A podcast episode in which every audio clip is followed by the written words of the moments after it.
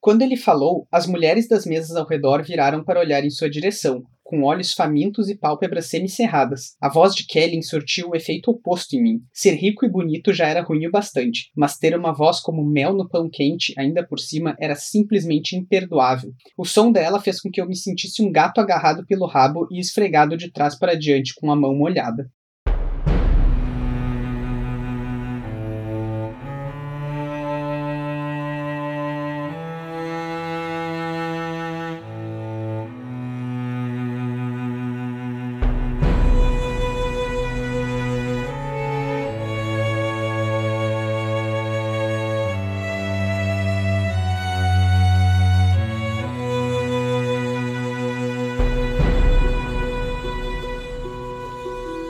Pessoal, vocês estão ouvindo o 41 episódio dos Quatro Cantos, o nosso podcast de releitura da Crônica do Matador do Rei, do Patrick Rothfuss. No episódio de hoje, que se chama Brinco Perdido, a gente vai comentar o capítulo 5 do Temor do Sábio. Eu sou o Arthur Maia e estão aqui comigo a Rayane Molinário. Oi, gente, tudo bem? E o Eric Alves. E aí, pessoal, tudo bem com vocês? A gente queria aproveitar para lembrar também que vocês podem se tornar nossos apoiadores no Catarse, receber brindes, marcar página, participar do sorteio, entrar no nosso grupo do Telegram, de vez em quando participar aqui do podcast conosco. Eu queria mandar o nosso agradecimento a todos os nossos apoiadores e apoiadoras. Muito obrigado aí pro Ramon Fernandes, Breno Bastos, Renan Rebeck, Mariana Ferreira, Daphne Mendes, Camila Camui, Felipe Vidal, Vitor Gabriel, Alessandra Alves, César Catizani, Tairan de Castro, Otávio Souza, Rosane Alves e Bruno Kelton. Muito obrigado, pessoal. Uma, a gente fica muito feliz de ter vocês aí enquanto apoiadores. Bom, para hoje então a gente só tem um capítulo, né, que é o capítulo 5. Ele é um pouco mais longo do que os que a gente já comentou, né, no Temor do Sábio. Mas agora a gente finalmente vai.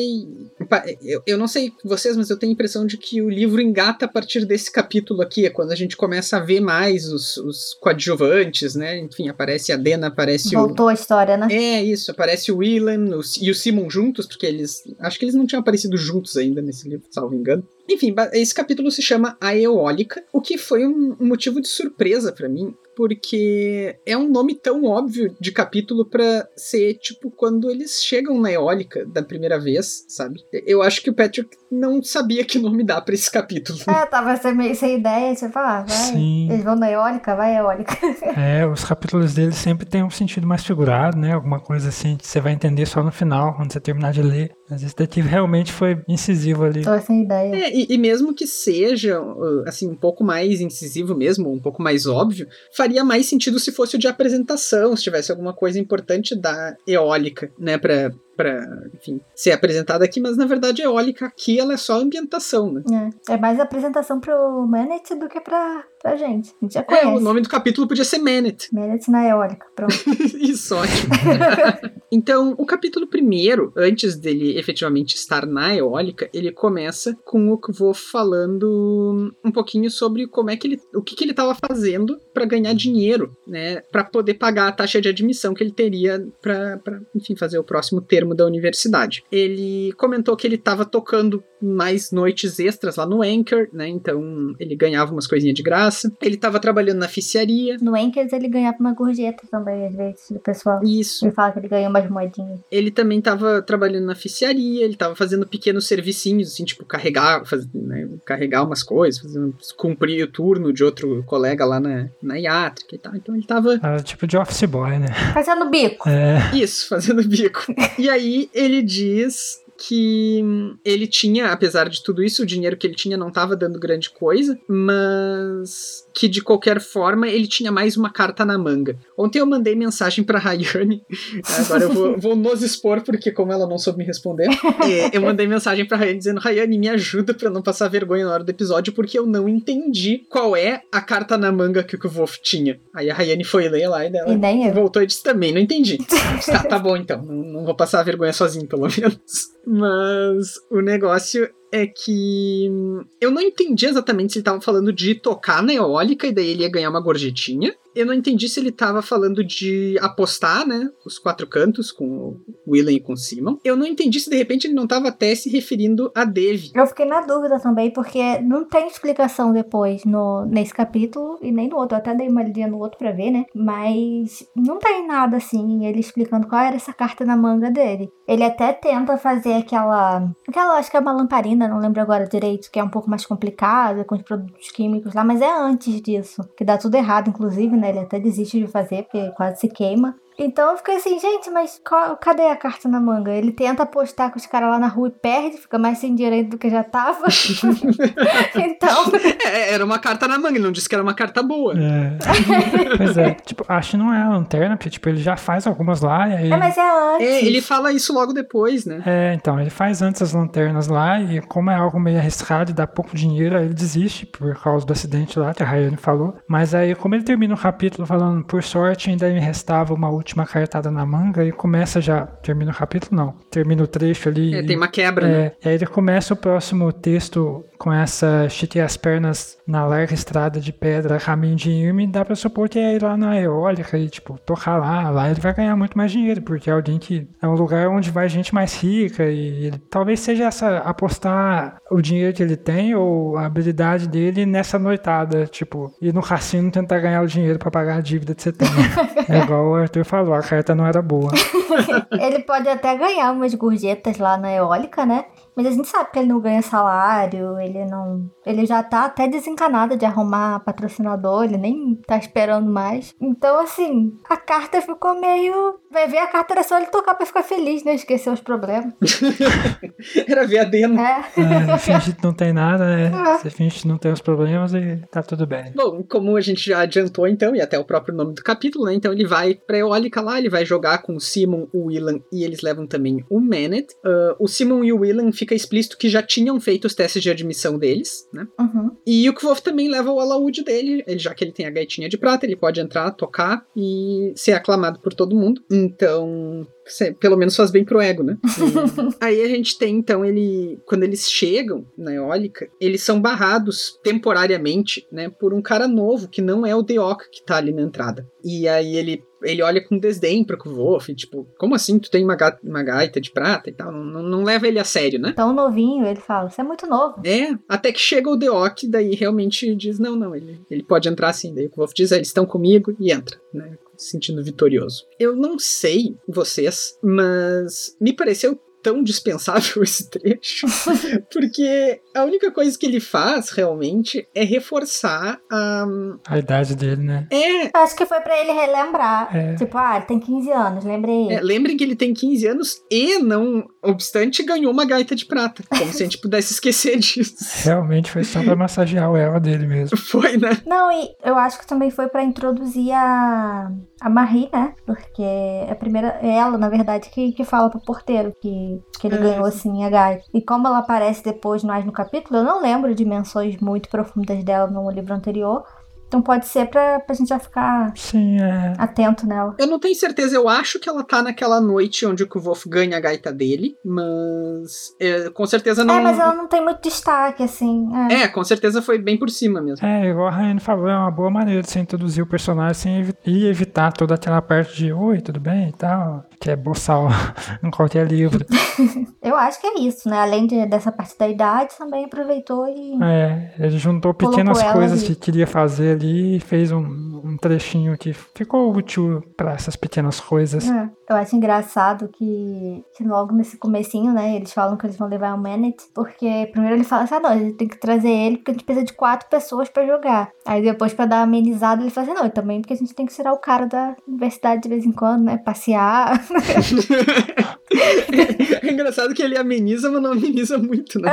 É, em momento nenhum era, porque a gente queria a companhia dele. é, tipo, estamos fazendo um favorzinho em troca dele jogar com a gente. E, inclusive, o- eles descobrem nessa, nessa ida aí que o Manet nunca tinha ido à eólica, né? Ele, inclusive, fica surpreso com o Ele preço. fica chocado. Ele fica assim, como assim tem que pagar pra entrar?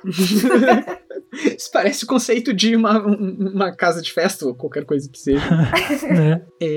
Agora, o... tem uma coisa que eu fiquei pensando ali também. É que o Manet fala muito indignado, um iota inteiro pra entrar. E eu tenho a impressão de que é uma iota, né? É. É, não sei, eu acho que é, acaba sendo tipo chinelo e chinela. Tipo, serve. É, pode ser. Pode ser. Mas eu, eu É. acho que deve ter sido um errinho, né? É, Porque é. no original não, não vai ter essa distinção de. É verdade. Mas acho que não aparece a, a mais vezes falando no masculino. Então você. É, não que eu me lembre, pelo menos. É, Mas, Assim, com certeza o mais usual é uma, né? é, é, mas é um erro Aí, pra bem. mim, acabou com a minha experiência e com a minha imersão no livro. Já era. Não é como se tivesse um gris lá no meio do nome do vento pra falar do Mestre Peixe, né? Ah, pois é. Tem um gris aqui também, né? Tem. É. Bom, eles ficam lá conversando. Eu acho que a gente vai passar só por pontos dessa conversa que eles têm enquanto eles estão conversando, jogando. Daí daqui a pouco vem um músico, toca alguma coisa, eles ficam quietos, né? Então a gente vai só, enfim, pontuar e vocês pontuem também as coisas que chamaram a atenção de vocês nessa conversa.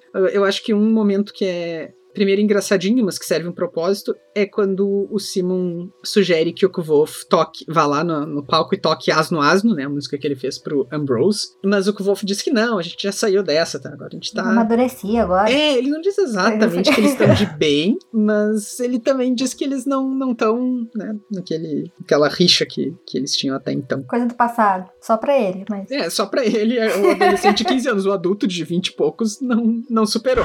E tem uma- uma- um momento interessante aqui também que um dos músicos toca uma música sobre Leniel Born Again. Né? A Leniel, ela é mencionada acho que pela primeira vez aqui no- nos livros, e ela é bem pouco mencionada, mas ela é uma figura lendária que o Pat começou a escrever uma novela sobre ela. E aí o troço foi ficando grande, foi ficando grande, daí a editora disse, segura aí, termina o... Termina você já começou, né? É, e aí ele está, tá bom. Isso faz tempo, né? Isso foi lá pro 2013, assim. Então, a gente tem essa, esse futuro spin-off, né? Que, enfim, não, não se tem nenhuma previsão, mas que pode ser bastante interessante. Que seria uma história com uma cultura totalmente diferente. A Leniel, a história dela é justamente se passa em Modeg. Modeg é de onde vem o. Ah, como é que é o nome dele? O amigo rico, Sovoy. Então, enfim, tem, tem toda uma, uma cultura específica, como o Eric falou, né? E ela normalmente aparece como essa figura lendária mesmo, alguém tipo Illy, alguma coisa assim, né? Então, enfim, o que a gente sabe sobre ela, porque o Patrick já leu o prólogo desse, desse livro em uma convenção. Então a gente sabe mais ou menos que ela é uma mulher, né, que depois de, de, de casada e depois dos filhos que ela, é, depois de já ter tido filhos, ela decide sair pelo mundo. Tá certo. Cumpriu já a função da, da família, vou embora bater pé. Ela vai renascer aqui, ó. O nome dela. É, É aquele, é aquele velho ditado, né? Meus filhos já estão tão criados. É, já tá criado, vai ficar fazendo o quê? tá certo. ficar aguentando incomodação. É, ué. Ou então é aquela típica mãe que fala, vou pegar a rodovia. É, o Simon, né, em outra desses, desses momentos é muito engraçado também, porque o que vou fala também sobre essa briga dele com o Ambrose, tá? Que ele ia ter problemas. É ele ou o Manet que fala, né? Que isso ia dar problema na taxa de admissão, porque os mestres iam aumentar muito. E aí o Simon fica chocadíssimo. Como assim? A taxa não é feita só pela entrevista? É tão inocente, né? Eu gosto muito da confiança dele nas instituições. As entrevistas não são auditáveis. É, mas é, acho que esse capítulo todo serve bem como, é, igual a Rayane falou, para apresentar a Marie lá e relembrar algumas coisas dele. Mas é meio que um capítulo de descanso, assim, entre aspas, da ação, para não ficar só aquele ritmo rápido, rápido, rápido, que o Temor do Sábio não tem, mas que se esperaria ter numa história de fantasia, assim, e tal. Tem essas ondulações entre capítulos mais rápidos e baixos, para você conseguir manter um ritmo ali legal e ter esse contraste de que mais pra frente vai ter um capítulo que vai ser mais emocionante e tal. E acho que ele faz bem isso, aproveita isso para poder explicar, crescer um pouquinho mais o mundinho ali. É, eu, eu concordo com isso que também aproveita pra expandir um pouco, porque essa parte é- é bom até pra gente conseguir entender como funciona essa questão da universidade, né? A gente já tem uma ideia de como eles fazem, né, com as perguntas e tudo pelo livro anterior, mas aqui, como o próprio Manet explica pro Wolf, ele passou, né, pra um, pra um grau maior, vamos colocar assim. Então, assim, os custos vão ser maiores, então a taxa dele vai ser maior. Tem toda essa proporção de, de acordo com a, a fase que ele tá agora na universidade. E ele até fala pra ele, tipo, ah, se você conseguir 10 talentos, você tá com sorte. E Uhum. ele explica, né, que foi por isso até que ele ficou na mesma posição tantos anos, tá lá até hoje, como ele. Porque ele não tem dinheiro pra pagar além disso. E o Kvolf até fica assim, putz, e agora o que eu vou fazer da vida, né? É uma. Ele não tinha pensado nisso. Eu concordo com vocês dois, inclusive, sobre eles. Esse é um capítulo de descanso, né? Que aprofunda detalhezinhos e tal. E, inclusive, ele é o tipo de capítulo de descanso que eu gosto, porque é muito comum que esses capítulos de descanso sejam, às vezes, meio introspectivos demais, assim. Sim. Por exemplo, sei lá, que Wolf vai pro meio do mato. Bom, ele eventualmente vai pro meio do mato mesmo, mas. ah, eu, eu ia falar, ia comentar uma cena que é spoiler aqui, mas deixa pra lá. Mas o que eu queria dizer é que, assim, esse capítulo aqui ele é um capítulo de descanso com os personagens bons do livro interagindo e conversando e tendo diálogos muito bons, né? Depois tem o da Dena ali. Uhum. Mas aqui já o Wolf, o Simon, o William e o Manet conversando é sempre muito bom, né? Tem Sim. a gente consegue ver o seja a índole, seja a personalidade, seja né, as inclinações desses personagens pelos diálogos de uma forma bem orgânica. Né? O Patrick não precisou fazer o Kvof nos dizer, nossa, como o Simon é inocente, É. sabe? Uhum. A gente vê essas coisas acontecendo organicamente e a gente sente elas, né? Sim, acho que você meio tá comparando com aqueles capítulos que, igual você falou, ele vai pro mato e tal. Tipo lá no começo do Nome do Vento, que ele vai e fica um tempo na floresta aprendendo a tocar o alaúde lá, que são capítulos onde não acontece muita coisa fisicamente, mas acontece muita coisa mentalmente ali, tipo, introspectivamente, igual você falou, e que acaba não sendo um capítulo de descanso, só tem essa sensação de tá parado porque não tá acontecendo nada fisicamente, as coisas não estão se movendo. E aí continua pesado, mas aqui ele consegue dar esse movimento com eles lá no- na eólica, tocando, jogando e tal, mas hum, realmente acontece pouca coisa e aí fica leve. É. Bom, inclusive esse gancho aí, né, que a gente tava falando, que a Rayane comentou agora sobre os custos na universidade, etc., também acaba descambando em comentários e conversas sobre as finanças do Kvof, que é um assunto que ele quer evitar a todo custo, porque ele, ele realmente não quer se colocar na posição de, de que os amigos dele saibam da, da fragilidade da situação financeira dele. E aí alguém até pergunta, tipo, ah, mas e aquela indenização que tu ganhou do Ambrose quando né, ele, ele quebrou teu alaúde, o que, que tu fez com ela? Aí o Kvof pegou o alaúde. Até o Simon que fala, né? O Simon fica assim, que sorte que você tá cheio de, de dinheiro agora, né? Aí que eu vou ficar, hum. É, aham. Oh, tipo isso. E, e aí tem, tem uma conversa que eu acho interessante ali sobre o preço do alaúde, né? E, o- e o fato de que aquilo ali pro Kvof é um investimento necessário. Uhum. É, É caro mesmo? É caro. Mas é a forma que ele tem também de ganhar o dinheiro dele. é, Além do, de todo o valor emocional, psicológico. É que também, assim, lendo esse diálogo, dá a entender que eles pensaram que ele gastou o dinheiro inteiro no alaúde. Só que a gente sabe que não foi isso, né? Tipo, seis ele gastou pagando a Dave. É, realmente o alaúde foi caro, mas ele tinha outras dívidas que ele tinha que pagar também. E os amigos não sabiam. Uhum. é basicamente aquela situação que você compra um livro caro e a pessoa que não gosta de ler fala assim, mas como assim você pagou isso tudo nesse livro? É tipo, tudo é livro. Você podia ter comprado um livro de 10 reais. Mas é pra quem entende, pra quem gosta, igual o Arthur falou, é, é algo muito mais No emocional. caso dele, juntou os três. Ele tinha necessidade, ele tem um apego emocional e ele gosta. Então, Pois é. a única coisa que ele gosta na vida, ele não vai comprar pra ele. Outra coisa que acontece nesse período, né, no qual eles estão conversando, jogando e tal, como eu tinha falado antes, são os músicos que vão lá, fazem sua apresentação, e uma delas é justamente a Marie, né, que toca violino, e aí ela é apresentada para nós, leitores, de uma forma um pouco mais detalhada, o que eu fala que ela toca muito bem. Desce a porrada nos outros. É, equilíbrio é tudo, né? Tá certo também. Tava enchendo o saco dela, falando mal dela. Tem que resolver, né, os problemas, não. Uhum. E ele comenta também, que é, é curioso aí, que no final da apresentação dela o Manet estava dançando, né? Uhum. E que o Manet surpreendentemente dança bem. Eu acho meio estranho isso, porque o Manet acabou de dizer que ele nunca sai da universidade, que ele não sabia nem que tinha que pagar pra entrar num lugar que tinha música ao vivo. E aí ele sabe dançar bem. É, às vezes ele dança no quarto. É, é Não, tipo, pode ser, não. Ele vai ficar fazendo o que na É universidade? por, por isso que eu disse estranho. é tipo aquelas pessoas totalmente introspectivas que faz aula de salão, né? Mas nunca sai. Não, é. Mas eu acho engraçadinho porque o Manet, ele fica bem impressionado com a Marie, né? Ele fica Uhum. assim, nossa, mas uma mulher dessa, fosse uns anos atrás, a gente tinha construído um templo pra ela. né? Uma coisa assim. É, basicamente, no meu tempo não tinha isso, né? Aliás, no meu tempo é que tinha isso.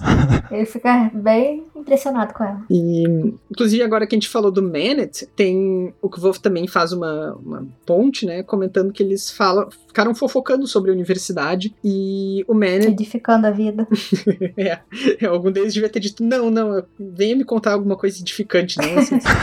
e aí, o Kvolf até enfatiza que o Manet tem 30 e poucos anos de fofoca acumulada, né? O que é muito legal, porque ele conhece todo tipo de história. Isso aqui me remete de novo à minha teoria pessoal, que não é uma teoria, porque eu não sei o que fazer com ela, de que existe alguma coisa a respeito do Manet. Porque já no, no Nome do Vento eu tinha comentado isso, sobre como o Kvolf dava. O Kvolf dá algumas ênfases no fato de que ele sabe muitas coisas. Sim, sim. Aqui é bem mais light, né? Em outros momentos é, é mais enfático, assim. Mas que ele sabe tudo sobre a universidade. E, tipo, essa frase é usada muitas vezes. Então Sim. eu acho que algum segredo sobre a universidade ele sabe, isso vai ser importante. Não faço a menor ideia de qual. Perguntem pra ele. É, eu acho que, tipo, ele, ele colocou um personagem assim, até por ele ser mais cômico, pela idade dele e tal, mas também ele serve como um- uma, uma âncora ali pra quando ele precisar dar alguma informação pro Volt. Tipo, ah, ele precisa achar alguma coisa na universidade, ou ele tá em algum beco sem saída mais pra frente no terceiro livro. Ele já tem esse personagem que ele plantou lá desde o começo, de ficar, ah, ele sabe das coisas, ele sabe das coisas. Mas aí quando ele precisar usar, ele coloca uma coisa que ele sabe lá. Ou talvez já tenha alguma coisa. É, sim. Não, e ele vai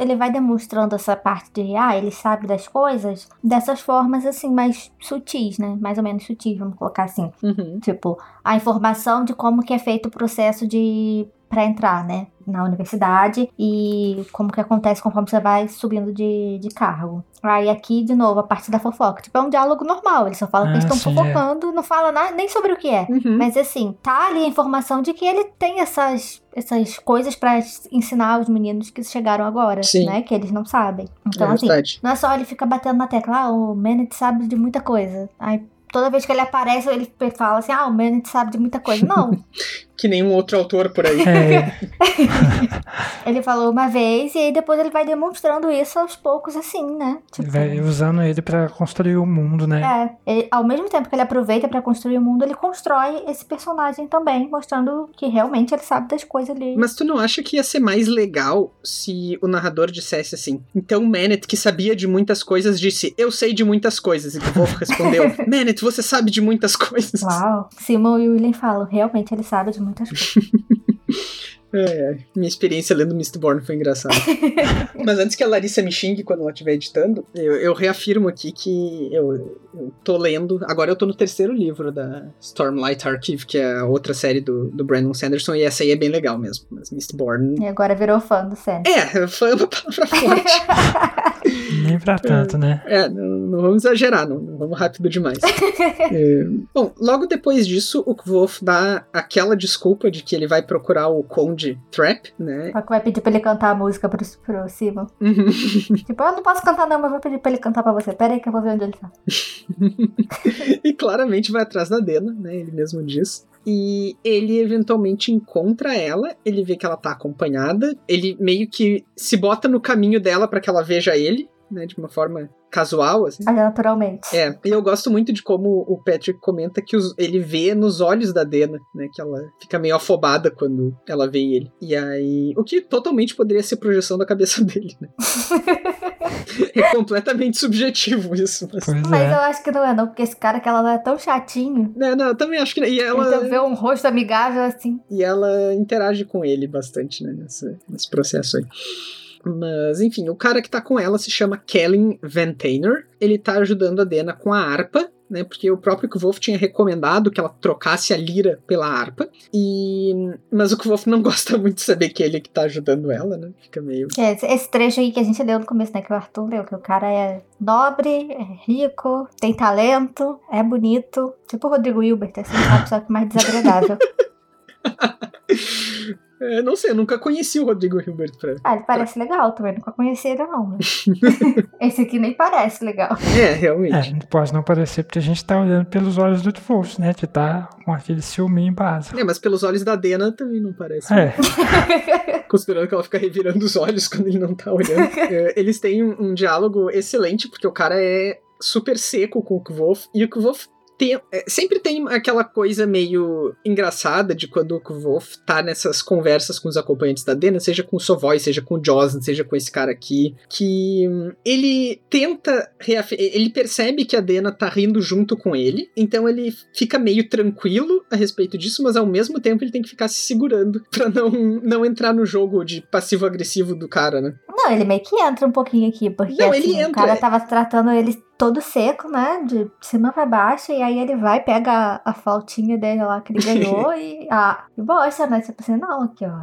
Mostra não, disfarçadamente que ele faz, né? Balança a capa propositalmente pra poder aparecer o brilho da prata.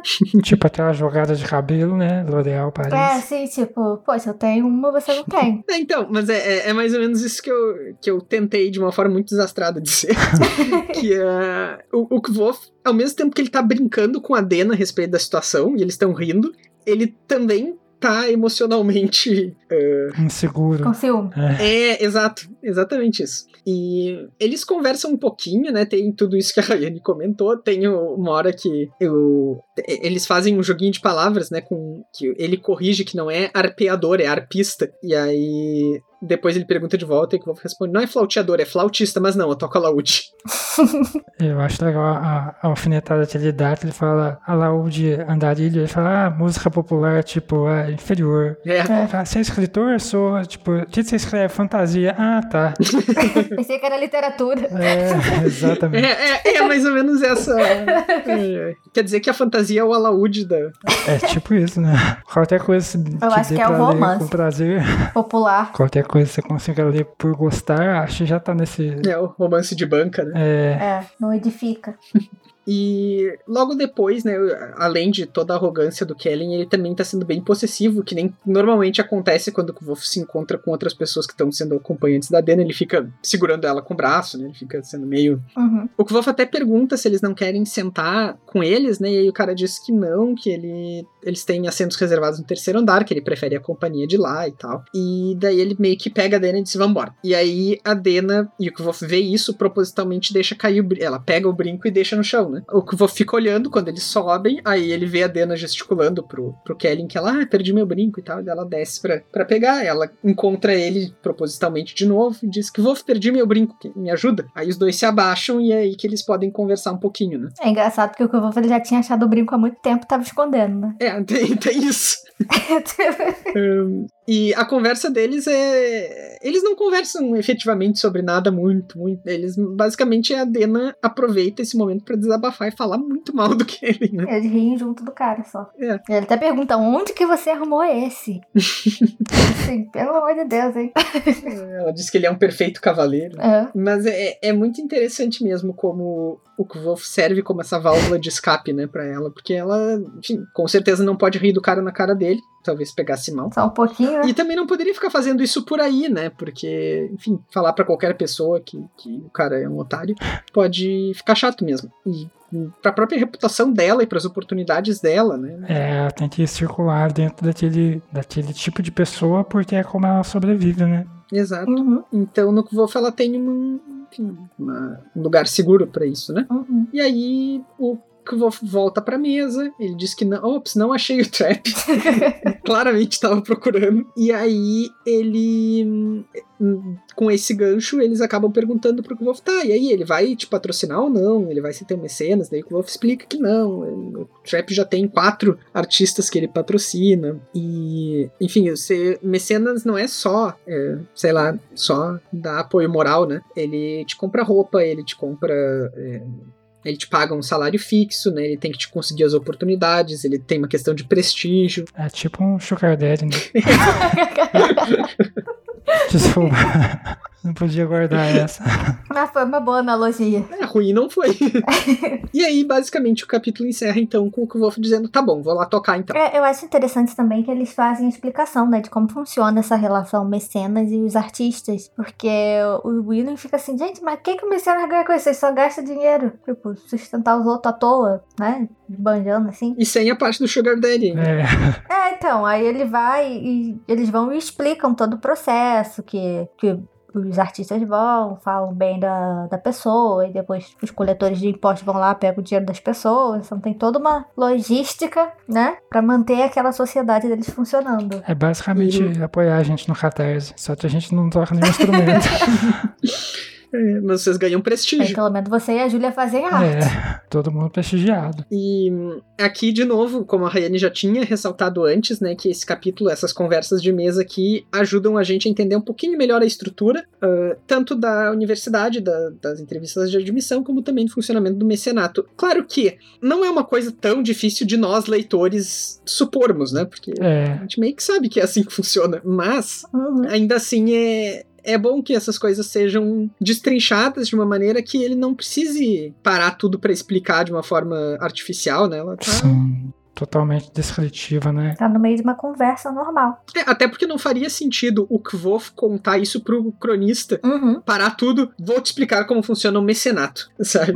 É, mais alguma coisa, gente? Eu acho que não. Não, acho que não. Esse capítulo parece que são dois capítulos, né? Tem a primeira parte deles indo lá e depois parece que o encontro com a Dena, eu sinto que parece que é um outro capítulo dentro desse capítulo. É, é verdade. Ele divide bastante, ele divide a cena certinho, né? Uhum. É, é um capítulo grande, mas assim, só tem mesmo essa mais essa construção de mundo e esse capítulo de descanso, assim. Mas não, não acho que não tem spoiler, não tem. Eu, pelo menos, não tenho. Também não tem. Eric? Não, eu até achei que no meio do capítulo você tava falando sobre a Laniel Born Again lá, que é spin-off do livro, Uhum. é, mas o nome dela me lembrou daquele pessoal que o Telo abençoa lá, que vira os anjos, aí eu fui procurar aqui no meio, mas não tem, não, não cito o nome dela. Então achei que É, ela fosse alguém especial, assim, pra mitologia do Telo e tal, que já construiu, mas por enquanto não apareceu mais nada. Bom, então, pessoal, então se vocês não querem saber o que acontece no resto do Temor do Sábio, na Música do Silêncio, na Árvore Reluzente, em How Old Holy Came to Be, ou qualquer outra declaração do Patrick, sorte de vocês, porque hoje não tem. É, Ué, mas tinha alguma coisa quando você começou a falar? Eu falei, Eu fiquei assim também, ué, o que, que tá acontecendo? "É, acabou de falar não tem nada. a gente vai ficando então por aqui. Se vocês quiserem se comunicar com a gente, vocês podem nos contatar pelas nossas redes sociais. E quais são elas, Rayane? Vocês podem estar mandando um e-mail pra gente, que é no podcast Os Quatro Cantos, tudo por extenso, arroba gmail.com. Então, podcast Os Quatro Cantos, arroba gmail.com. Na página do Facebook, que é Os Quatro Cantos. A gente tem um grupo também agora do Facebook, que é o mesmo nome, mas se vocês entrarem na página, já vai aparecer lá a opção pra vocês. Inclusive, falem coisas no grupo. A gente não tem tanto. Tudo que a gente tem pra falar, a gente fala aqui. Falem vocês. Esse, esse espaço aqui é pra vocês falarem, que a gente já fala muito. No Twitter, que é arroba os quatro numeral e cantos. E no Instagram, que é podcast os quatro numeral também cantos. Então, Twitter e Instagram, o quatro é numeral e no resto é tudo por extenso. Aí vocês podem mandar crítica, elogio, teoria, é, alguma coisa que a gente passou e vocês acharam que tinha que ter falado e não falamos, ou algo que a gente falou que era uma besteira muito grande e vocês acharam horrível. A gente tá aqui pra, pra ouvir vocês também. Mas isso aí a Daphne já faz no grupo do Telegram. É. Normalmente besteiras que eu falei. Normalmente não, foi em 100% dos casos que foram dois, mas tudo bem. É, e vocês também podem nos apoiar no Catarse, podem nos corrigir diretamente no nosso grupo do Telegram em catarse.me barra 4 cantos. A gente volta em breve com o nosso episódio 42, no qual a gente vai discutir o capítulo 6 do Temor do Sábio. Até mais! Até mais. Tchau, gente.